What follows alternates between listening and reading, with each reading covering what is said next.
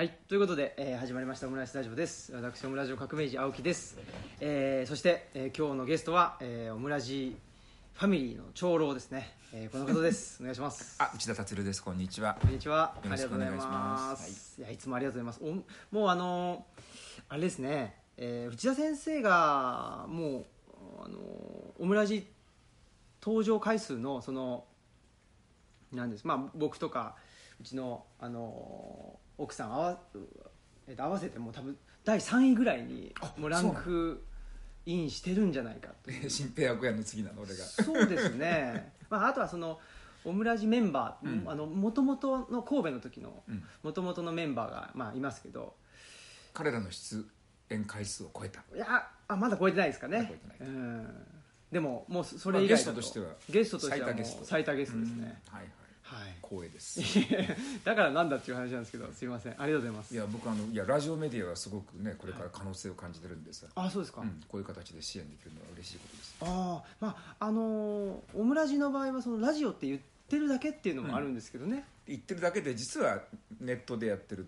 そうですね。ネットで、あのー音声を流しているだけっていう感じで、でもそれをラジオと言っちゃいけないのかな？そうなんですかね。どうなんでしょうね。僕もう全部なんか自称なんですよね。その、オムライスラジオもインターネットであの音声を流してるだけのものをラジオって呼んでるし、うん。あの人文系施設図書館ルチャリブロの方も、あの家に本棚があって、それを貸し出してることを図書館と呼んでいるという。いいんじゃない？いいですかね、うん。そうその言ったもん勝ちだよ。言っ。たもん勝ち、うん。まあ、そうですねとにかく音声が、えっと、基本的にさ、えっと、ラジオの定義っていうのがさ、はい。あのえっと、課金抜きで、ね、そのお金払うことなしに無償でえあの音声のコンテンツが聞けるっていう条件を満たしてればさそれラジオって言言っていいと思うよ。おおーそうか。じゃあちょっとあれですね。ラジオデイズとかはあ課金してるところね。課金してるところはあれはねラジオではなく言いにくいな。お音声メディアうん、あれはなんかねあの僕ねああいうふうにねなんか課金したら聞けるっていうシステムってさ、はい。あんまり実はねちょっと賛成じゃないんだな。う。だからあのラジオカフェもそうだしさ町山さんの、ね、映画のはいはいはいはい。ねぶら話も、コンテンツクオリティ高いからさ、はい。あの200円で聞けるのは御の字なんだけどさ。ね。でもやっぱりねあれぐらい面白い内容だったらさ一人でも多くの人に聞いてもらいたいなと思うとさ課はあ。金しない方がいいのかなっていうね気もするね。あの文章にしてもその内田先生はもうブログで文章も全部書かれてて、最初から最後まで読めるじゃないですか。ほぼ全部読める。ですよね。僕の書いた本は、うん。ただその世の中のあの流れとしてはそのとノートとか言って知ってます？あのノートっていうの最近流行ってて、うん。まあ、あの途中まで、まあ、ここれも自由に設定できるんですけど、全部よ読んで面白いなと思ったら課金もできるし途中までしか読ませなくってこれ以上読みたかったら課金っていうのもあったりはあ結構それが最近なんかいろんな人が始めてますね。まあ別にいろんなのがあっていいと思います、要するになんか機動性みたいな感じでね。そうですね。物書いてそれでお金が入ってきてそれでなんとか飯が食えるっていうような人がさ特に若くてね、なかなか普通の人って本単行本とか出すチャンスって来ないからさ、うんで自分でいっぱい書いてとにかくそれ支持する人がねあの何十人か何百人書いてさ、うん。そこそこの収入になってそれでまあねカツカツ飯が食えるとかいうことだったらさそういうシシステムっていろいろとたくさんあった方がいいと思う、うん。そういう意味では、まあ、ブログもそうですし、えーまあ、いろんな SNS っていうもので、もう個人が発信できるようになってきてるじゃないですか、YouTube がねそうですね。も YouTube はほとんど民放にとって変わりそうな勢いだから、ね、いやですよね。で、まあ、YouTube のチャンネルでだからなんでしょうね、えーとテレビを見てる世代の人からしたら全く有名ではないんだけども今あの小学生とか中学生とかっても YouTube ばっかり見てるっていう話でそうね。ゆ小学生中学生にはものすごい有名だけども、うん。そのなんて言ったらいいんですかねもっと高齢のうん。方たち、まあ、僕らも含めてですけど、うん。からすると全然有名じゃないみたいな感じがあってですねもう今までの例えばまあテレビで有名だったら、イコール日本全国で、あの誰でも知ってるみたいなのとは変わってきてますよね。中中学生ぐらいだともうテレビ全く見ないみたいですだからね。ね、うん。ほとんど YouTube、で YouTuber っていうのがさこれがねまあエラタンセンナーもそうなんだけどもさ、はあの収入になるっていい、うね。そうですね。これやっぱりオムラジとはだいぶ仕組みが違ってね。うん全く違いますね。オムラジはもう生みだまあオムラジだけでは生み出さないっていうところですね、うん。そうだよね。まあ、はい。でもまあオムラジは君の場合ってまあ僕のブログと同じでさ、はい。ね、その無償でどんどんコンテンツを公開していってそうですね。言いたいことがあるからさ、うん。だって考えてみたらさあれ昔からなんだもん、うん。中学生の時にさあのガリ版でガリガリとね自分で書いてさそれを自分で手で印刷してさ、はい。でポスあの封筒に入れて自分で切って貼ってさ 日本中のみんなに送ってたんだからさ、うん。それね自分でお金かけて手間かけてとにかく僕が書いたものを読んでよっていうのっていうのはさ昔からずっと変わんないわけで、うん。あのテクノロジーは変わったけどもねやってることは中学校時代にガリバン吸ってファンジン作った時と全然同じで、うん。基本は俺の話を聞いてくれと、うん。道行く人の袖を捉えてですねちょっとちょっとちょっと待ってください。ちょっとお時間いっていいですか、うん。僕の話を聞いてほしいっていうんで課金するっていう発想ってないんだよね、うん。僕もそうですね。でオムラジの場合はあのーそうオムラジ配信して課金っていうのはもうなんていうんですかね頭の隅にも浮かんだことがなくって、どっちかっていうとなんかねあのあれですね世の中が編集されすぎてるなっていう、うん。また直感がありまして。いつも君の直感面白いね。直感があって。世の中は編集されすぎて。そうなんですよ、なんかもうその、まあ、ある意味で世の中が編集を求めているうん。かこのこれをどう見たらいいのか教えてくださいっていう、うんうん。どういう視点で見たらいいのか教えてください。じゃあ,、まあ、あのいわゆる本を編集する人だけじゃなくてもいろんな分野の方が、まあ、それを編集してこのお事象に関してはこうやって見たらいいんですよ。うん。っていうのを提示すると、うん。でそれをあそうかと言って、うん。まあ、享受するっていうのにちょっと溢れすぎてて、うん。その中で僕の見たいあの視点というかですねがないっていうことに気づいたんですよね、うん。うん、だから、まあ、オムライスラジオっていうのもできるだけその未編集で生のまま素材をうん。出そうと。ボンと。うん。でその時に、えーまあ、それをどう編集してもいいし、あのーまあ、世の中編集されすぎてるのでその編集以前の状態ってどんなのかなっていうのも自身をそれを僕が知りたかったっていうのもあってうん。で未編集っていうのがテーマだったんですよね。なるほどね。っていうことに気づいて最近。最近っていうか、まあ、ずっと前から言ってたんですけどそれが、まあ、あの今度、えーと本になる「あの彼岸の図書館」っていう本、あの関消防さんから出るんですけどその関消防の高松さんがオムラジを、まあ、高松さんの視点で編集してくれたんですよ。うん。切り取ってくれたっていううか、んうん。それが今回のその「彼岸の図書館」っていう本だだなっていう。書き下ろし部分っていうのはあんまりない。あまあまああーでもほぼないですね。オムラジの文字起こし。文字起こしがメインですね。はいそれだから僕のためらいの倫理学と同じだね。あブログのあれはブログのコンピ本で、はいあれもその編集したのがあの内浦君っていう人がはい。彼のセンスであ切り取って作ったわけだからさ、はい。でそれから後の本もほとんどそうだよね。安藤さんが作ったりねこうさんが作ったり、うん。うん山本君が作ったりいろんな人が作ってくれたんだけどもうさ、ん。あの僕はただ素材を生の素材を出すだけで、うん。素材をコンピレーションしてエディットしてくれてあの商品にしてくれたのは編集者たちの手の彼らのお仕事って、うん。ああそうなんですね、うん。僕もだからなんかそのイメージとしてはまあ僕が言いたいことをわーって言ってで自分の中ではあんまり守備一貫っていうかですね、うん。させて何かを発信してるという気はなくてもう本当にあの目の前のことをこうだこうだと言ってて、うん。でそれを、まあ、あの今回まあ移住というのでうん。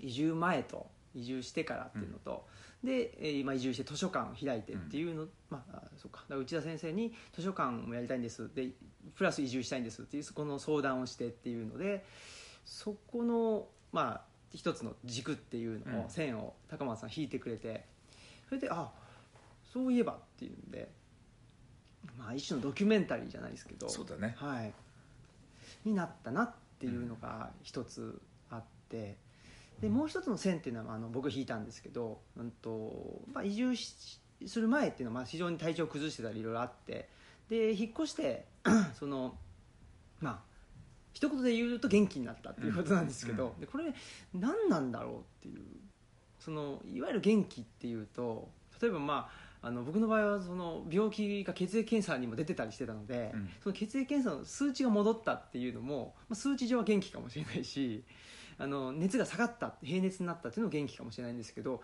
なんかそれだけじゃないなという。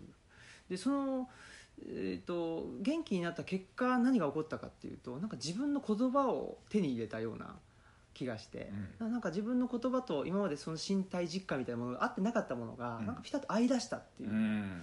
それをなんか僕の少ないあのボキャブラリーというかですねあの稚拙なボキャブラリーで言うと,、えー、と元気になったっていう なんかそれになっちゃったんですけどっていう感覚があるなというあのねでそれさっきちょうどねあの国語の先生たちを前にしてやってた講演の講演録のね、はい。文字起こし今ずっとさあのリタッチしてたんだけども、はい。ちょうどそんな話をしてたの。えあの国語教育の目的は何かって話でね、はい。それは子どもたちが自分のボイスを発見するうんその営みを支援することが国語教員の仕事ですってことを言ってたね。で自分のボイスって何かっていうとさあのなんか自分のボイスって言うとなんかねその自分に固有の言葉遣いとかさ、うん。固有の話し方みたいなものだってみんな考えるかもしれないけど、そうじゃなくって子供たちってねすっごい守備一貫してるんだよ実は。えー。ちびちゃんたちってさはい。あの割とね自我が濃濃密でうん単一なのね、であの自分探しとか言ってる人たちもさ自分らしく生きるとかいう人たちもさあの割とねシンプルなセルフイメージ持っていて、でアイデンティティをなんかね確立しようとしてるんだうけども、ん。あの僕が言ってるボイスっていうのはさそうじゃなくってあのどんどん喋れちゃうねどんどん書けるってうんというようなそのなんか疾走感とかねドライブ感のことなのよ。でこれはどういうものかというとですね自分って複雑な人間だって気が付くってことなんだよ。自分の中にはいろんな要素があるぞ、そのねそのなんか理想主義的なところもリアリストなところもあるしこうなんかね気高いところも卑しいところも、うん。ね気前がいいところもケチなところも、男らしいところも女らしいところもあるし、うん。おばさんもおじさんも幼児もねあの老人もいろんなものが混ざり込んでいてでそれあの全部がさそれぞれにあの自分のボイスを持っていてである環境になるとそのん最も適切なボイスが登場してきてそれについて語るっていうね。そのなんつうのかな手持ちのカードがめっちゃ多い状態。手持ちのカードがたくさんあっていろんなトーンでいろんなピッチでいろんなリズムでいろんな速さでいろんな語彙でうん。話すことができるっていうねでそれ全部俺部分的には俺なんだけどっていうね。そういうようなあの言語活動の自由の高さ。それが自分のボイスを持つっていうことだと思うのよ。はだから複雑になるってことね。成長とは複雑化複雑化のプロセスである、生物を見よと。単細胞生物からね60兆の細胞を持つ人間まで進化していく過程っていうのはうん。要はさ複雑化ってことであってね。だけどなんかみんな勘違いしてませんかってそのね、アイデンティティの確立とかね自分らしさを表現するとかって時にさどんどんどんどん自分を狭めていって固定化して、ね、単純なものにしていってうん。分かりやすくしていくっていうことのために努力するのってそれ進化じゃなくて対価だよっていうね、は進化って複雑化することであって君ささっきのそのキーワードでさあの守備一貫してない、あはい。守備一貫してないってことは全然気にならないわけでしょ、うん。だってその守備一貫してないけどそ,、れは青木新平だからっていうね、あのどの場面で撮ってみてもそれ別に特に話をねスキームのなんか固定したスキームの中に押し込める気持ちが全然ないんだけどそ,、それは何を言っても、ね、どどの言葉にも全部固有のリアリティがあるからうん。自分の中にほら実感の裏付けがあるからでしょ。でこれ複雑化するっていうことなわけでさ。それがボイスを持つってことなんだよ。はあそうなんですね。なんか傍から言われると、いつも同じこと言ってるよねとか言われる んですけど、自分ではもうその時になんですかまあ一番、うん。あの出して気持ちいい、うん。あのものをあの出してるっていうか、それでいいと思いますけどね、それがねなかなかできないの。あはあ君はねあの自分ではねあの、えーよくある人だと思ってるかもしれないけどかなり君は珍しい人でね。はあ普通の人はねもう少しね自分を限定的に考えて。ああ現実的に。限定的に考えて、はい。自分はこれこれこういう人間だっていうキャラクター設定とかねあー。しておいてあの集団の中ではこういうふうな立ち位置に自分はいるべきだとかね。はい。でとにかくそれをアイデンティティとか自分らしさとかセルフイメージとかね。うん。そういうふうに思っていてそれを確立して固定化していくことっていうのがあの社会社会化することだっていうふうにね思い込んでる人ってねめっちゃ多いんだよ。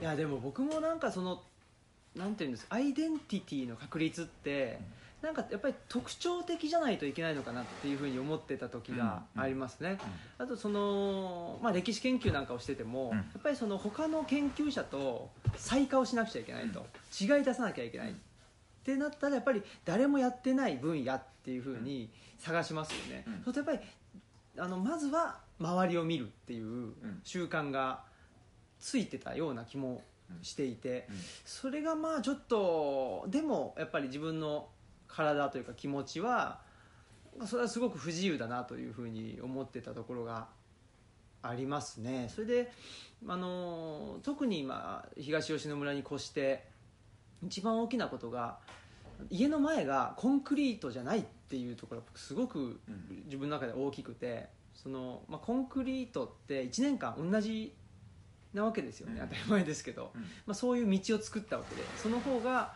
えー車が安定して走りやすいし砂ぼこりも立たないしっていうあとは雨が降ったら泥だらけにならないしっていうことで、えー作ったわけですけどそうじゃなくってその土のあの道うん。っていうのがすごく自分にしっくりくるっていうかですね、うん。雨が降ったらぬかるむし、うん。晴れたら土ぼこりが立つし、でたあの日がさし日が差せば雑草は伸びるし日が差さないとそこはあの草が生えなかったりとか。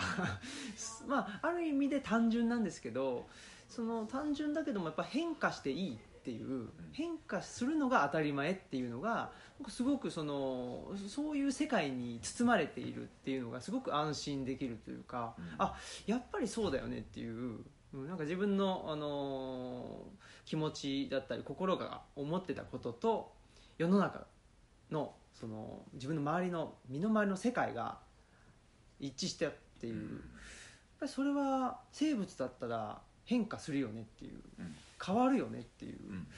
そこだったような気がするんですよね。それが元気になったってことなんだね。そんな気がしますね、あの自分の言葉とかね自分のライフスタイルっていうのがね、あのをすどんどん変わっていいんだとかね。うん、うんうん。そのなんつうのかな。変な話だけどもさあのパッシブになるっていうかね。はい。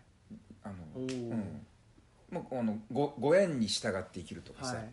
なんか風のねなんかあの風に吹かれて生きるとかさ、うん。なんかね潮の流れに身を任せて生きるみたいな感じってさあのーその方が明らかになんか居心地がいいんだよね。そうですね。あの、んなんか逆流に抗ってさ俺は俺の道を行くとかね、うん。そういうんじゃなくって、ね、あと人なんとかさんにぜひ会って知り合いになりたいとかじゃなくてさご縁があれば出会うし、うん。なければそれまでだしっていうのってさそうですね。それはすごい感じるんだよね、ある時期から。だからそのはあ。なんだろう、ね、君と同じで僕も学者をスタートする時っていうのはさ、はい。やっぱあのね差別化しなきゃいけないから、うん。他の人がやってないこともともと僕他の人がやってないことに興味があったんだけどもさ、うん。でも特にやっぱりねあの誰もそのやってないことをやるっていうのはさすごく大事かなと思ってねそのフランス文学の世界でも、うん。みんなが同じような、ね、専門領域に固まってしまうのってもったいないから、うん。できるだけ散らばった方がいいっていうそのそういう戦略的な意図もあってやったんだけどもさ、うん。でそのところはそういうふうにね誰もやってないことをやるっていうのがすごくあの学者としては大事な仕事だと思ってたんだけどもさある時からあとさ、人がやってることをやったって別に全然構わないんじゃないのっていうね、うん。そのあと自分が専門じゃないことについてもあの仕事頼まれたらさ「いいっすよ」っていうふうにねその連れてレグさん訳してくれって言われたら「あなんか知らないけどいいっすよ」ってうね、んそのねあのアメリカ文学について語ってくれたら「あいいっすよ」でとにかくねその韓国の政治について語ってくれたら「いいっすよ」みたいな。専門家の他他たちはいっぱいいるわけだけどね、うん。いやそこは僕の専門じゃないからっていうんじゃなくてでもね僕のここのトピックについて僕の意見が聞きたいっていうんだったらじゃあ話そうかなうん。でよく知らないことだったら勉強してちょっとそれまで期間があるからその間に仕込みをしてっていうことをやってるんだけどもさそれだから今どんどんどんどん専門領域から離れてきてあのいろんなことをやってるんだけどもさ、あの自分でやりたいからやってるんじゃないんだよ。うん。ことごとく頼まれてやってるんだ。だかうんらこれご縁。ご縁の流れに身を任せというね。そうですね。でもあのやっぱり世の中としてはそのパッシブというか、まあ、受け身っていうのって、あんまいいものとされないっていうのがありますね。能動的に生きろっていう能動的に主体的に。でも違うと思うね。僕はそれ武道やっても思うしうん。能の能の稽古まあお能の稽古なんか特にそうなんだけどもさ完全に受動的になるってことでさうん。能舞台に立ってとにかくその装束をつけて表をつけるってことはさほとんどそのして方としてのか身体能動性ってないんだよね、もうものすごいとにかく限定された動きしかできなくない状態にしておいてで能舞台に立たされていってそこでとにかく決められた師匠で決められた日常で動いていってで脇方がいて林がいて渋滞がいてっていうさその中でそのあるんだよ。舞台の上にさうん。筋目がある。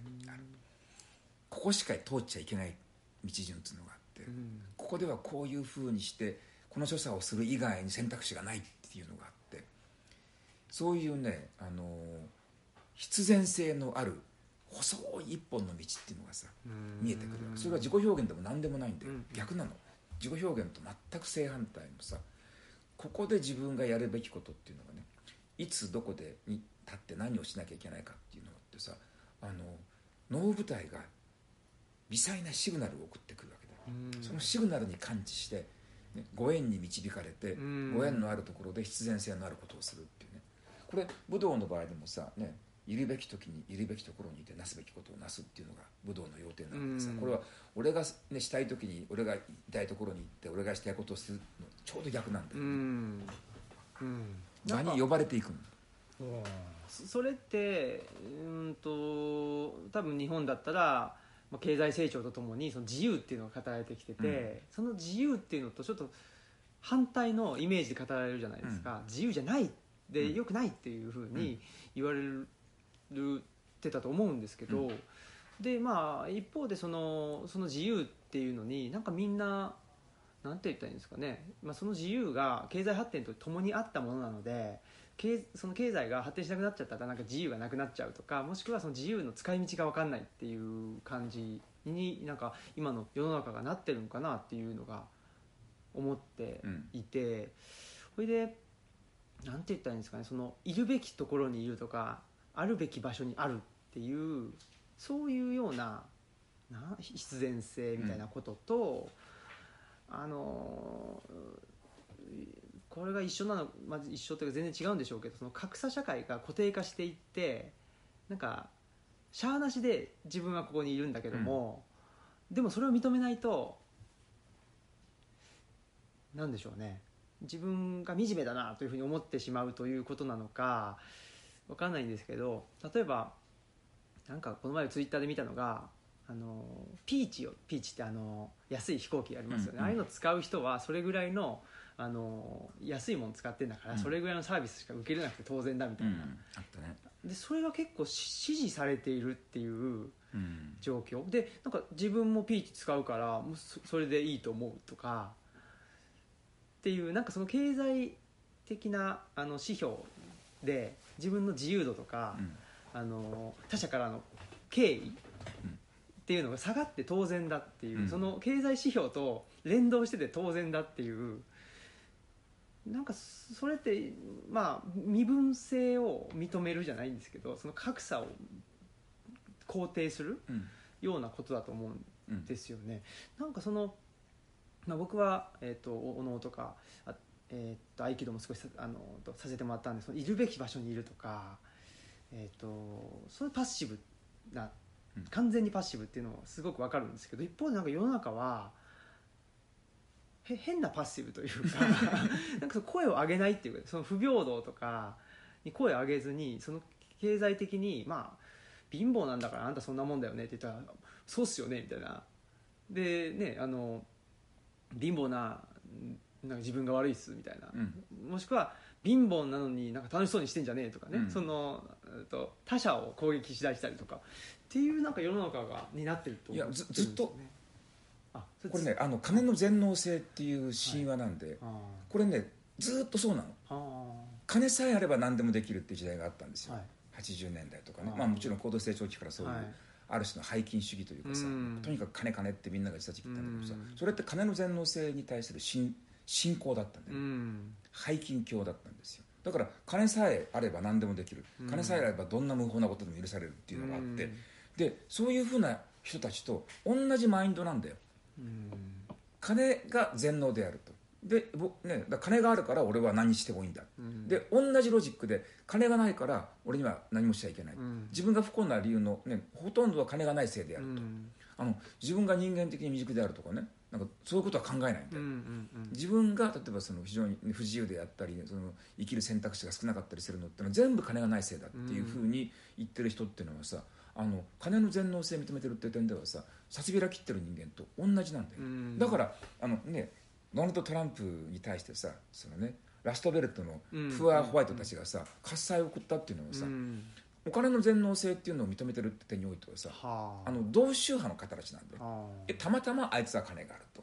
俺は金がないだけの違いであって人は金で決まると、うん。人の振る舞いとか考え方っていうのは金で決まっていくんだっていう、うんうんうんある種のこう宗教、うん。ある種の信憑に対するさ信仰告白をしてるわけであって、うんだから今その貧乏だからね俺は貧乏だからそのなんつうのかなそのローコストキャリアで来るようなやつはさそれにふさわしいねあの礼遇を受けて当然だっていう人間はさ、小金持ったらさ「あらねえじゃん」とか言ってさ、うんねあピーナッツ持っとこうみたいなことさ、んうん必ず言い出すんだよ。うん。例えば必ず言い出す。だからその要は金を持っているの金と権力あるいは金と自由度みたいなものがさうん。相関していってっていううんうんものすごいシンプルな図式で考えてる人間ってあの自分が貧乏だったらね。貧乏になった時にもうさ自分には何を発言する権利もない、うん。市民としてもなんかねそういうもっと豊かな社会にしてほしいとかね、うん。資源の分配をもうちょっと考えてほしいとかいう権利はあの今言わないでしょ。デモもしないでしょ。そうですね。貧乏な人たちが、うん。うん。なんでかっていうとさ、あの金さえあれば何でもできると。自分の不幸な理由の多くの理由は金がないせいであると思ってるので、納得しちゃってるってことですか？そう世の中はそういうもんでしょっていうふうにさ、うん。なんかそれがすごくそれ自体がすごく不自由に感じるっていう。不自由だよそれは、ねえ人にとってはどうしたらいいんかなっていう気はしてて。なんかそのすごく単純な図式で、うん。お金イコール自由であったりとか、うん。でそのなんだろうな制限されてるのは、まあ、お金がないからだと。でそのなけなしのなけなしなのかまあ何なのかあれですけどで払った税金をそのまあ、えー自分たちがいいと思わない、えー方向にうん。使うのはよろしくないっていうそれもすごいバッシングですよね、だからなんなんですかねあの公っていうものとその指摘っていうものをに対するその考え方の違いその僕らからしたら公っていうのはもっとそのうん。いろんな公こそいろんな言論が許されるものであると思ってるんですけどそうは思ってなくって、うん。税金を使ってんのにけしからんっていう話になるっていうのがなんかちょっと僕はどうなってんだろうっていうここんがらがってるあっていうか その愛知トリエンナルの話とか。あそうですそうですそううですねです。いやだからその今の日本人ってさその公私の区別っていうのもなくなっていてあー。あの公人と言われてるのっていうのはさ権力を持った私人っていうかね。うーん。あ詩人が例えばその、ね、国会議員になったりしたりだ政治家にな大臣になったりした場合っていうのは、あの努力してあの自分の、ね、こうなんかこう格を上げたわけだからその人たちは、ね、公公人になった以上はさその公的な地位を使ったり公器を使ったりして私利私欲を追求するあるいは私的なイデオロギーを、ね、公的な機関に宣布していくっていうのは、当然の権利だと。うん。彼らも持ってるし、うん。有権者も持ってるんだようね。ん。で公人っていないのよ。現代日本には。公人っていうのは君が言った通りね。そのあの基本的にはさ詩人としてはいろんな言い方、ね、言いたいこともあるし、うん個人的に考えてる、ね、政治的な意見もあるんだけどもさ一旦、ね、議員であれその、ね、行政官であれさ公人になった以上はそれはあの憲法に従い法律に従いそしてその、ね、自分に投票しなかった人たち反対者も含めて、うん。ね、集団全体の利益を代表するっていうさ自分の個人的な考え方は一旦括弧に入れて公的にものを考えるっていうのが公,、公人の義務なわけだけどもさ、そういうふうに思ってる人間って今ほとんどいないからね。うん。そのね国会議員になったことによって俺はねし詩人としての俺はねあのたくさんの金が使えるようになったとかね、うん。あの人に向かって怒鳴り散らすことができるようになったっていうのさ、うん。それを大喜びしてると。それはあの公人というものはそういうものじゃないんですよ、うん。好奇を利用して私的な欲望を実現するために公人になるんじゃなくて、うんうん。公人になるっていうことはある意味、ね、私的なものっていうのを全部抑制するってことなんだよっていうことを、ねここれ誰も言わなくなっちゃったってさ。うん。だものすごく世の中シンプルになった。シンプルさっき言ったけどさあの進化っていうのは複雑化でしょ、うん。だから今どんどんどんどん世の中シンプルになってうん。金の全能性であったりさ講師の別でね、うん。振る舞い方を、ね、講師によって切り替えていくと。あるいは私的な自分の信念と公的な立場っていうものが矛盾する場合だったら葛藤する場合はうん。苦しむとかね、苦しむって複雑なことじゃない、うん。私的な、ね、自分の信念があり、でも公人としてやらなきゃいけないことがあり。その中で複雑2つのものがね、うん。えー並び立たないものを何とかしてつじつま合わせるとする。その時にさ人間って成熟していくわけだよね、うん。葛藤を通じて成熟するわけだからさ。だけどねそのアイストリアンナで見てやっぱ驚愕すべきことはさ市長とかね知事とかいう人たちがさ葛藤がないっていうね。うん。非常にシンプルなことをパッと言って終わりっていうさ。うん。そのでそれもねそのだから、えっと、河村隆とかさ松井一郎とかね、うん。えー大阪の吉村とかっていう人たちはさ、要するに私的な心情をあの公人として語っている、うん。平然としてね。ね。このやっぱりね公共的なものっうん。ていうものをね完全に失念した人たちが公人らしき職務を担ってるっていうのはさ、とっても危険なことだよね、うん。ですよね。なんか、うん、まあそれがまた支持されているというのもすごく怖いなというふうに怖いね。思っててですね。どんどんあのだから、ね、政治過程が単純化しで社会生活も単純化して、うん。で人々もどんどん単純化しているっていうね。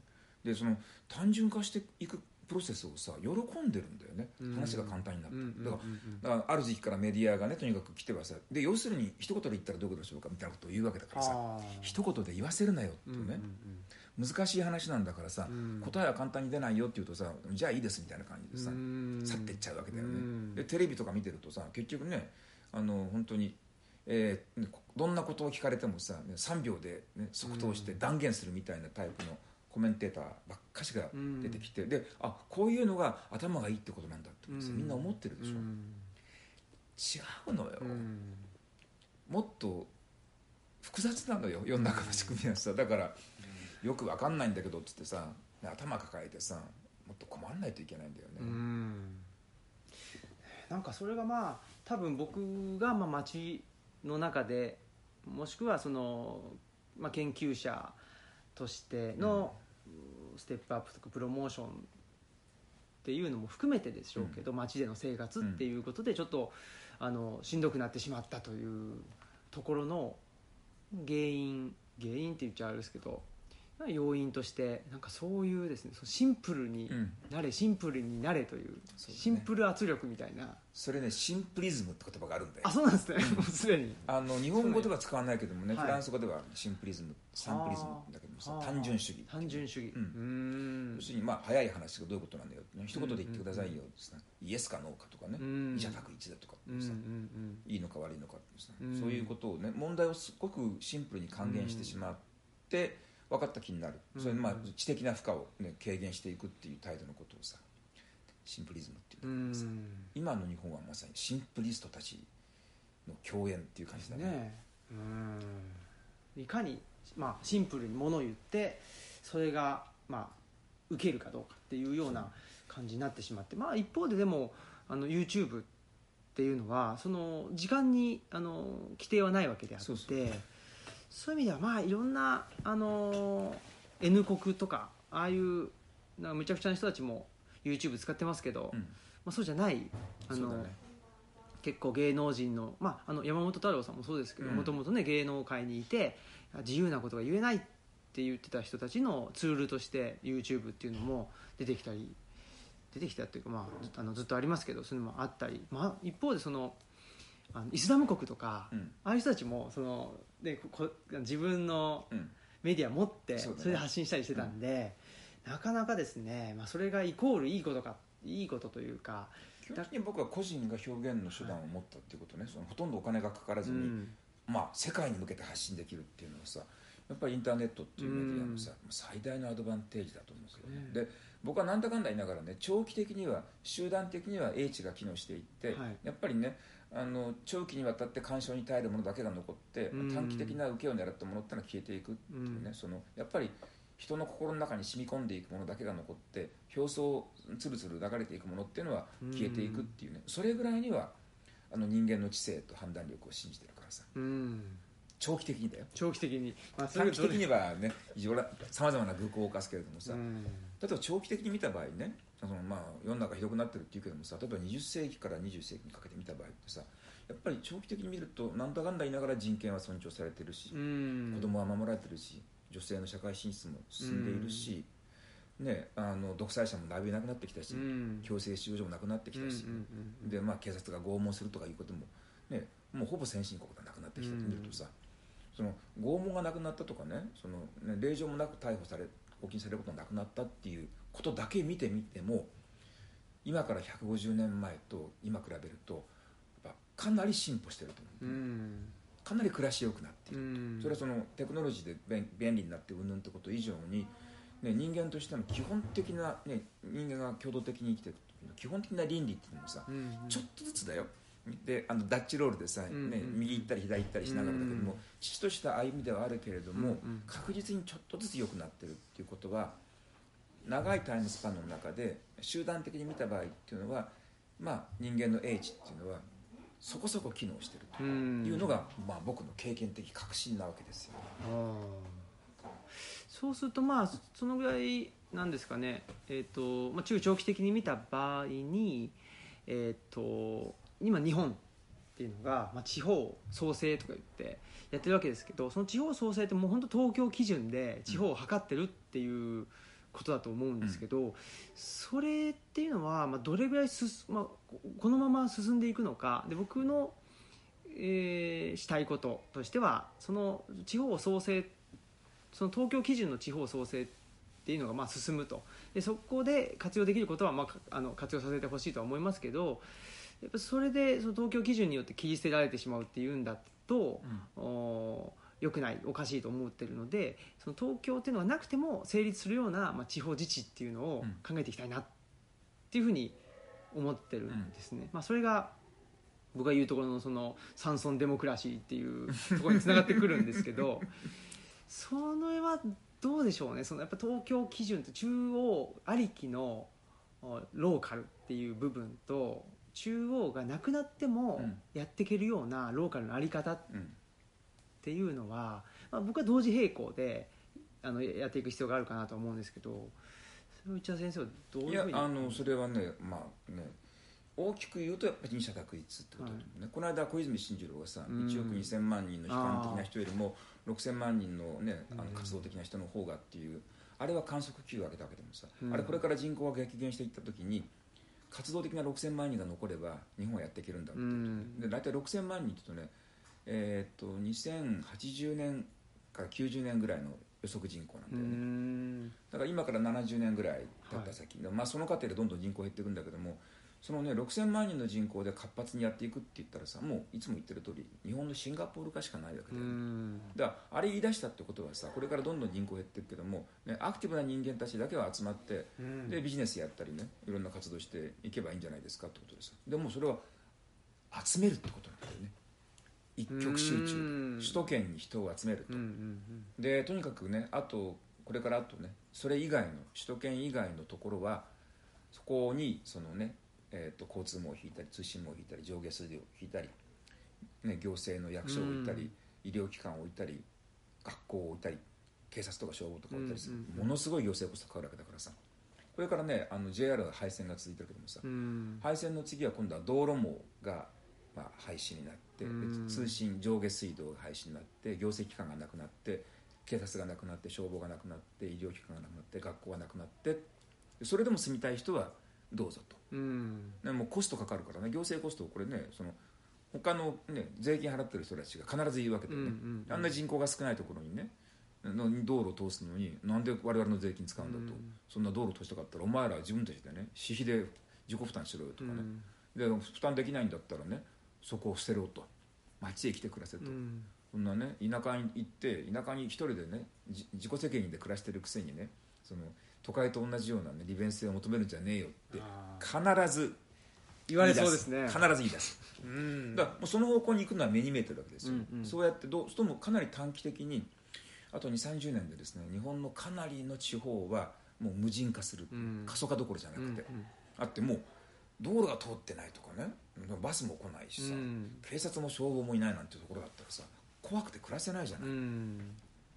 あと高齢化していったら病院がなきゃ暮らせないしさ、うんうん。子供たちが学校なかったら暮らせないしさ。ね。どんどんどんどん結局ずるずるずるずるっとねコンパクトシティに行ってコンパクトシティが潰れていった後は今度はさらに中央の大きな都市に行ってそこが潰れたら結局東京に来るっていうね、そういうようなだから2段階ぐらいでねしあの移住がでそれで最終的に首都圏に6000万7000万人の人口を集めてシンガポールみたいな感じで、えー経済成長を狙ってやっていくっていうの。それが現在の、えー、政官財の方たちのプランだと思うんだけども、うん。それを言ってしまうと、えー選挙であの地方の選挙で全部自民党が議席を失ってしまうので、うん。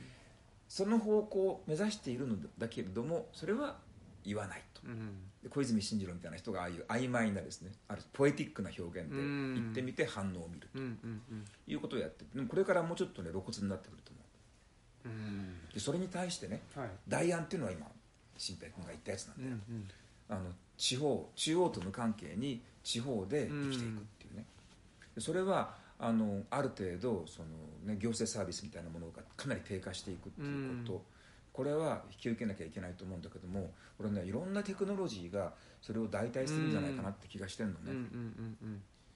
あのねえードローンうんうんうん。で配達するとかさ、うん。そうですね。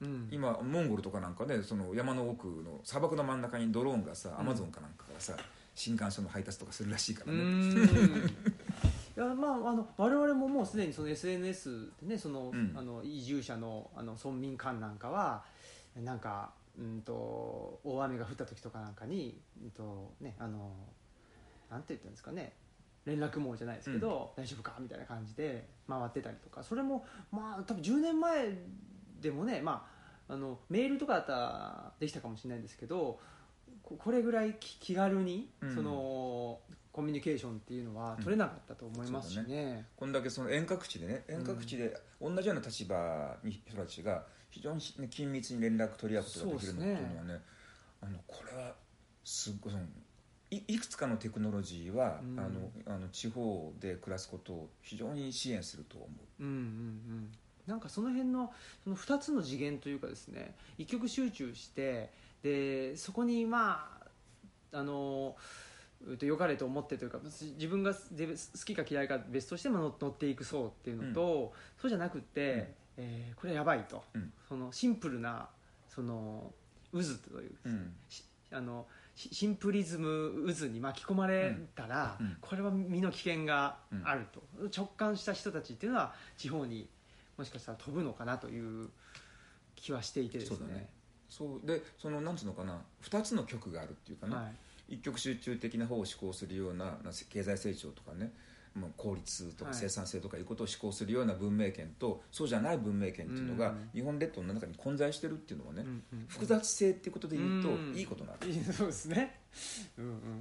全部が一色に染まっちゃうっていうのはねあんまりよろしくないんですよ。そうですね、うん。そのね一極集中文化みたいなのがこっちにあってそこがなんかすごく、ね、激しくドライブ、うん。オーバードライブしてる状態があるとこっち側もやっぱり負けじとばかりにさ、うんうんそれなりのなんかねあの面白いこと次う々ん。と起こってくるわけでさそれやっぱりあの、ね、横目で見ながらっていうのはさ、結構大事だと思うから。そうですよね。あのやっぱりなんでしょうね。僕一つのあの戦後日本のあの大きな転換点っていうのがやっぱり1972年ないし73年だと思ってて、うん。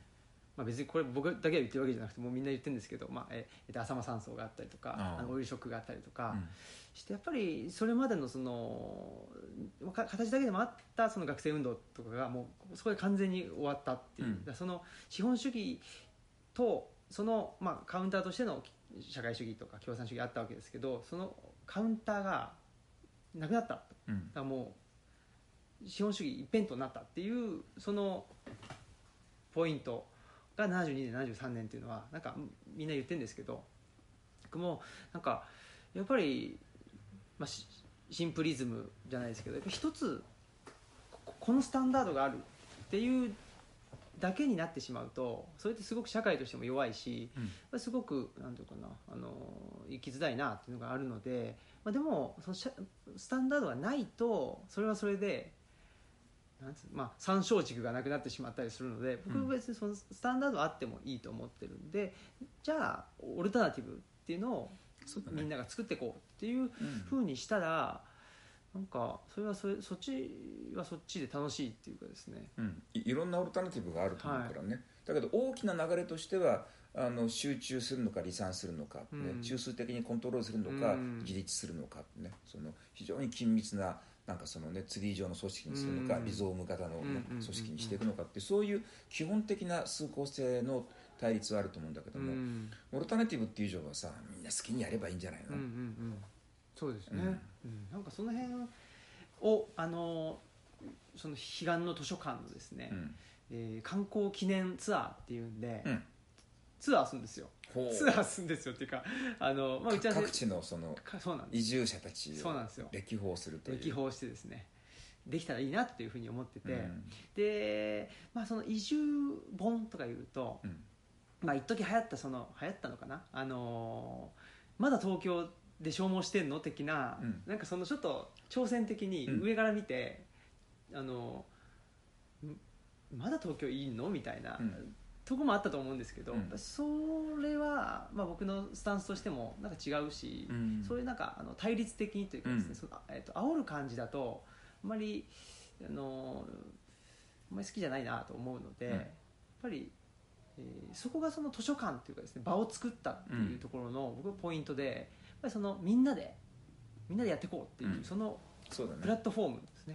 公共性っていうんでしたからね、はいいろんな立場のいろんな意見の人がいるけども、うんうん。ここはプラットフォームだからここはみんな来てもいいんですよってね、うんうん。そういう開放性オープンマインド、ねはい。のってやっぱそれすごく大事だとう思うね、んここも道場ね同じでねこれもあの公共の空間だっうん。てサッカーした開花で物音がしてるんだけども誰が来て何をしてるのか知らないっていうね。おー。すごいです でねも人々が来てるらしい。うんうんでやっぱり僕らはそれは街ではできなかったなって気しますね、うん、うん、村まで引っ越してなるほどね。山奥山奥でなんですかね山を背にしてうん。あの山中山中高い感じです、うん。あのここの世じゃないですよっていうギミックというかですね。うん。それにしてやっと開けたっていうところがあって、うん。だからまあそういう意味では街で公共公共の場を開いてしまうと何言われるか分かんないみたいな。うん。やっぱりそういう恐怖心もあったんだと思うんですよね、うん。そういう意味でその真の公共っていうものがあのこの世ではない場所にしか今あ存在してないんじゃないかっていうでもないと思うけどね、う。ん、僕はパブリックドメインっていうのはいろんな形であそうですねね。あり得る。ネット上だってあるわけです。例えば道場だってこれパブリックドメインだからはい。ね、基本的にはこれねここうんあの来たいっていう人たちのためには扉はいつも開かれてるわけだからさ、うんうんできると思うよ、うん。あのうんただパブリックなのってのはもちろん無理なんだけどもさ、うん。だ道場っていうのはパパブリックなんだけどもこれはねその稽古する修行の場だからさ、うん。あの修行したくないんだけども外風館に入りたいって人はダメなわけでさ。修行するという明確明確な目標があってさ。あなんかやっぱそこの辺僕らもたまに聞かれるんですけどその例えば読書会をやってるんですけど、うん。なんかあんまりそういうこと言ってほしくないなみたいな人が来ちゃうんですよねみたいなこととか。そういうのってでなんかなんてなた多分そういうの、まあ、そういう人が来る来ないは別としてなんかそのその場を開いた人が思ってる感じにならないうん。ですけどっていうその相談をたまに受けるんですけど、ね、それが公共性っていうことの仕組みだからね。はあ。多田先生がさ道場を開くときにさ「先生道場を開くにあたって何か心すべきことありますか?」って言ったら「うん変なやつが来る」ってもうそれは変なんやつが来るっていうのはこれはもう公共ねじあの場を公共にした時の宿命なの、はそれは学校にも来るし道場にも来るし、うん。教会にだって来るし図書館にだって来るわけですよ、うんうんうんそれはしょうがないと思うよ、うん。それをあのゼロにするってことはできないわけであって、うんうんうんだけどね不思議なもんである種のねえ目に見えないバリアっていうのは作れるんだよ。あ。は独特のものがあってね、はあ、多分みんなそれを知りたがってるのかもしれないです僕に。なんかそそういうことを質問してくれたりして「いやーなんすかね?」とか言ってあんまりあの有効な答えを返せないんですけど、うん。バリアっていうのとどうやって作った？らうん、いやバリアっていうのはねだから作るもんじゃないんだよね、はあ、うん、あのなんとなくあここはちょっと入りそうもないっていうね。はあ。入りにくいなっていう感じのあの足踏みしてはい。U ターンして帰っていっちゃうっていうね、それはあのだからなんつったらいいんだろうね、うんえっとあ一種の聖域っていうかねサンクチュアリっうん。ていう感じでだからあの新平君の場合ねあそこの図書館っていうのはさあのすごくバリア強いと思うんだけどもさ、うん。あれなんでかってものすごい綺麗にしてるからなんだよ君が。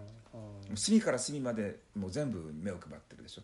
あれぐらいね新平君とアコヤンであの目を配ってるっていうとねこう目目を配ったところっていうのになんかこう全部マーキングされてるんで。そうするとねここはあの非常にあの浄化された空間である。あはあはあ。そうするとねあのあんまり気楽にね入り込んでいってそのある作法を守らないと入れてもらえないっていう感じがするのよ、はあ。やっぱりその目が配れてないっていうところがあるとそう。そこが好きにな汚いってしまう。公共ってあるじゃない、はい。その例えばその、ね、公共建築物とかさ、はいはい。なんか体育館とかさ、うん。ね、その私立のホールとかいうところっていうのはさあの、ね、誰も目を配っていないっていうかね、まあ、機械的に掃除ぐらいしてるんだろうけどさ、うん。こうね、隅から隅まで目を配ってるってことないとちょっと一宮に一個花が、ね、一輪挿しが置いてあるとかいうだけでもさはあ。すごいそれあの場が閉まるんだよね。はあ。あここはあの、ね、隅から隅まで目を誰かがね全部こうぐーっと見ている場だと、うんでうん。その見てるってことは愛情がありうん。敬意がありある種のそのなんかミッションを感じてる人がここに、うん。ここここを管理してるんだと思うと、うんうん独特のねあのサンクチュアリ感っていうかね、うん。聖域感が立ち込めてきてそうするとある作法を守らないとここには入れないっていうねバリアが発生するんだな、はあ。だ掃除が大事なのよ。ですね。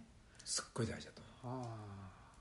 確かにな。館内はまあ僕もあのコロコロが好きなんで僕。コロコロコロコロして。あのコロコロしてるんですしてたりとか、まあ、うちの奥さんがやっぱりあのうちの周囲にある花を、うん。その季節ごとの花を植えたりとかあの本棚をなんていうんですかね隠し本棚みたいなやつとかをう、うん。作ったりしてるんですよ、あんまきなかなか気づかないけどみたいなところをやってるんですけどその周囲のですね畑とかそこがまだまあう目を配りきれてないっていうのは僕僕自身の感覚としてはうん。あってですね。ね、ちょっとあの課題をうん、あの畑とかさ、ね。あそこだとそのなんつうのかなあの杉並木の出た時にさ、はいなんかこう、えー花壇がねはい。綺麗に手入れされた花壇があるとかうんうんなってくると、もうその辺から緊張するでしょうね。そうなんでしょうね。ちょっとだからなんて言ったらいいんですかね。なんかそのちょっとももじゃっとしてる感じっていうのがあってそれはそれでなんかうーと緑が繁茂してていいなっていうのも あるんですけどやっぱもうちょっとなんか、もう一つそうだだね、アプローチにもう一つ一工夫欲しいかなっていうそうなん感じするなですよね。そこがちょっと僕ができてないっていうところだなというのは思いますね。うん。とにかくねあのなんつうのかな、まあ、よく聞かれるんだけどもね、はい。こう公共の場でその参入条件って何ですかって、はいはい。例えばそのうちの外風館っていろんなイベントをやってそこには外風館の門人じゃない人たちも来るんだけうどもさ、ん。あの条件としては要するにね場に対する敬意って入ってきた時にやっぱりねその大体普通の人たちはあの、ね、玄関で靴にすっとあの廊下を来てさで道場に入る瞬間にさやっぱあの敷居のところで一回足が止まるんだよね、足が止まってやっぱ勘のいい人は手を合わせてちょっと正面に礼をするしねそうじゃなくてもやっぱりねちょちょっと頭下げるぐらいのことっていうのはね、うん。ほとんどの人はするね。だからそれやっぱねあここは空気が違うってさパッと分かるわけで、うん。あのそれがあればあの参入資格は誰でもあると思うね、うん。あのずかずかと、ねうん。あのその平場の感覚で平気で道場に入ってくるっていう人は困る。うん。でもそれは多分、ね、入入ってこらんないと思うんだけどな、うん。バリアあるから。うん。はは。いやでもちょっと個人的には一つ課題というかですね気づきを あのいただけたのでよかったです。はい、ということであの、えー、とこの観光記念ツアうん。ーの名前が、うん。えー元気です」っていう 吉田拓郎だ。そうなんですよ。で吉田拓郎でこのアルバムが1972年なんですよちょうど。さっきの話じゃないんですけど。吉田拓郎に関して内田先生何かあのテキストとか書かれたことはありますか？ないですよね、なんかあんまり、まあ、あの大滝栄一さんとか、まあ、あとはやっぱハッピーエンド関連の方とか、うん。あとユーミンとかあとはサザン9月さんとかっていうのは、内田先生のテキスト見たことあるんですけど、吉田拓郎に関してどう思ってらっしゃるのかっていうのは好きだよ。あそうなんですか、うんうんそのリアルタイムから好きだったしあそうですか。聞いてたへし、え。うんあの僕はもちろんリアルタイム知らなくって、で後々ですけどうんと振り返ってみると振り返ってみるとって、まあ、僕がリアルタイムで知った時は陽水の方が良かったんです、うん。井上陽水の方が、うん。音楽的には陽水の方が複雑だからね。うん。だけどリアルタイム723年のリアルタイムだとはい。陽水の方がなんかすごい非現実的な感じで、うんうん。吉田拓郎ってその頃の学生たちの生活実感とかね、はい。身体感覚みたいなものを本当になんかうまく作っていて、やっぱりね特にあのフォークって割と左翼的だったんだけどもさ、ははい吉田拓郎って左翼じゃないっていうかね、うん。非常にアーシーな感じでさ、生活的というか、うん、アーシーだし解雇的っていうかね回復的。ね。うん。あの人が結局ねすごく大ヒットした理由っていうのはさ、はい。あの襟裳岬とかもそうだけどもさ、あのやっぱ土着のね、はい。歌謡曲の伝統に対してやっぱりすごくあのす素直にそれを受け入れてたっていうところ。はそれとあの、ねえーアメリカトライのフォークソングっていうのをさはい。うまく融合日本の場合ってあの外来なものと土着なものが集合したものがあの大きなヒットになるんでさ。あはあ。ただ外来はダメ。はい。ただ土着もダメ。はい。神仏集合でさ。土着と外来の渡来物の集合したものっていうのがの日本人の感性にぴったりくるわけでさ。だからその与野陽水よりは吉田拓郎の方があの僕はあの日本の音楽としてはね、えー真ん中メインストリームだと思うね、はあそうなんですか、うん。なんか同時代のことを知ると吉田拓郎の方が圧倒的にあの勢いがあるというか、うん。うんあのバーンと言ってるんですけど陽水じゃなくって、どうしてかなと思ってたんですけどそういうことなんですね。うん。その井上陽水ってやっぱりバタ臭いっていうかさ、はい。まあ、井上陽水ワールドってういうところんありますね。うん、でやっぱりあのあの人の場合はどちらかというと、えートライ系の音楽っていうかですね、はあはあはあはだと思いますけどもねうん。その日本の土着的な歌謡曲的なセンスとかさ、はい。演歌とかさ、あはい。そういうものに関してはそのい全くねい一個だにしないっていうさ、にうんうん。そういう非常にあと都会的なはい感じだけどね,、吉田拓郎はやっぱりねすごくアーシーなうん地面に近い感じがするしその、ね、夏休みとかさ、はい。ね、そのそういう、そうですね、うん。なんかは春だったんだねとか。そうそうそうそう、あのいいですね最近吉田拓郎を受け入れれるようになってきたんです。僕最近受け入れれるようになってきたのは、吉田拓郎と加藤天陽さんなんですよね。加藤さんダメだったの？いもう何言ってるか分かんなかったんですよ。うーん。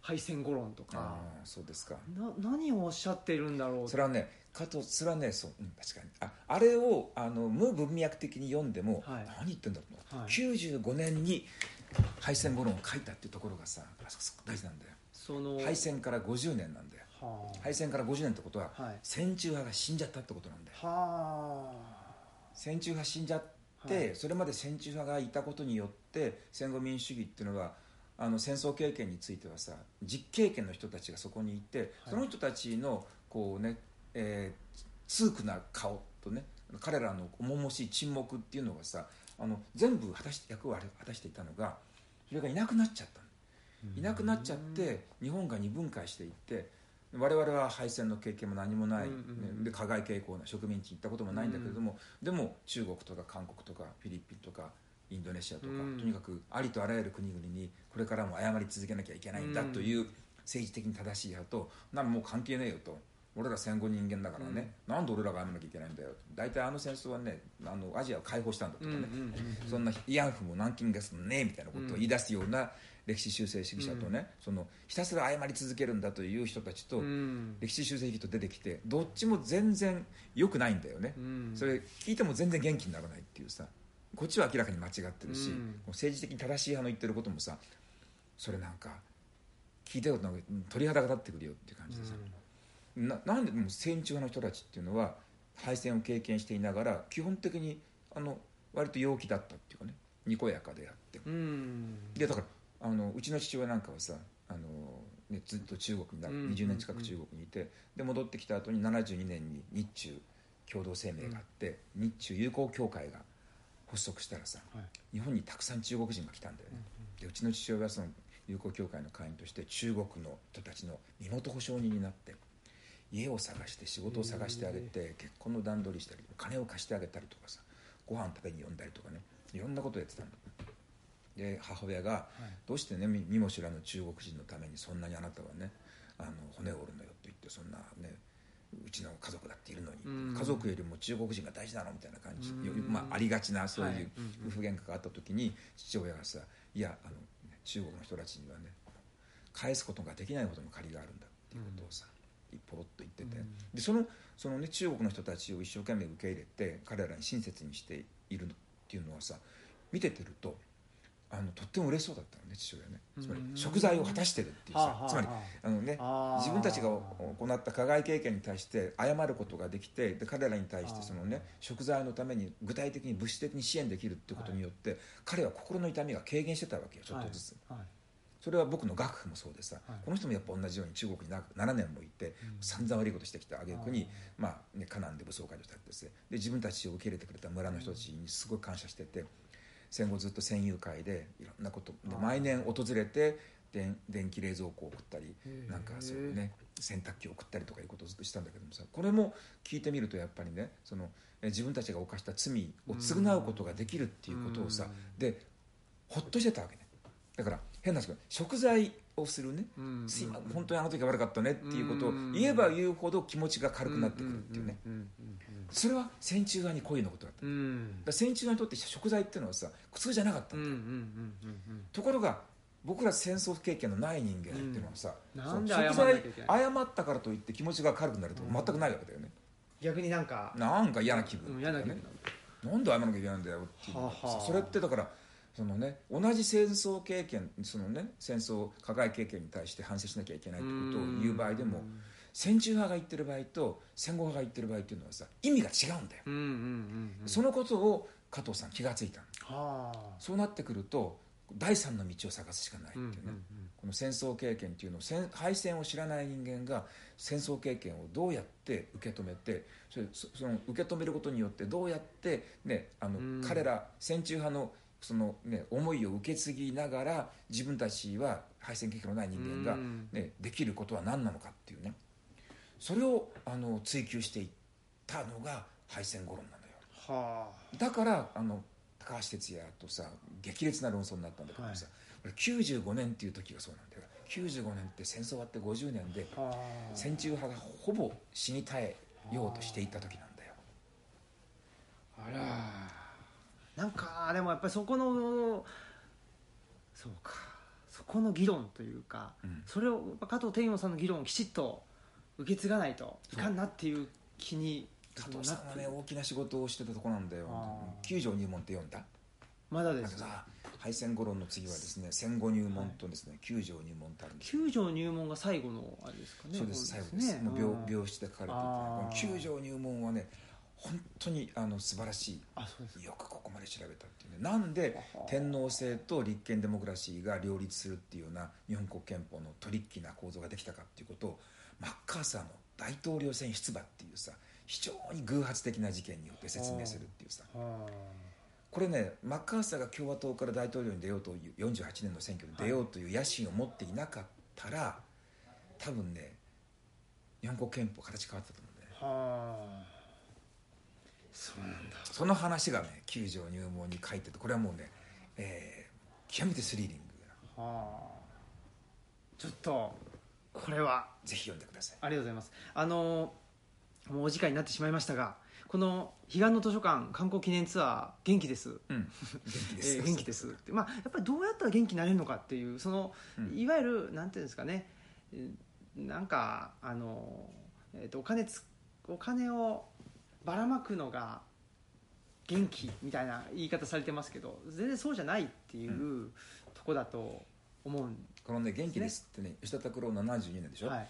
これねあの今今のアルバムにはもうついてないかもしれないけども、はい。その頃はねあのアルバムのところにさあのいろいろと吉田拓郎言葉書いてあってはいはい。ラライナーノーツみたいな。そうそうライナー書いてあって、はい。そのライナーっていうのはねやっぱりあの70年頃ってね吉田拓郎すっごいねあのフォークコンサートでねはい。罵倒されたの、おおそうなんですか、うん。要するに左翼じゃないって言ってさあー政治的に歌謡曲みたいななねあのその土俗的な歌を歌いやがってってね。政治的にとんがってねえぞっていうことでね本当にいじめられたのね。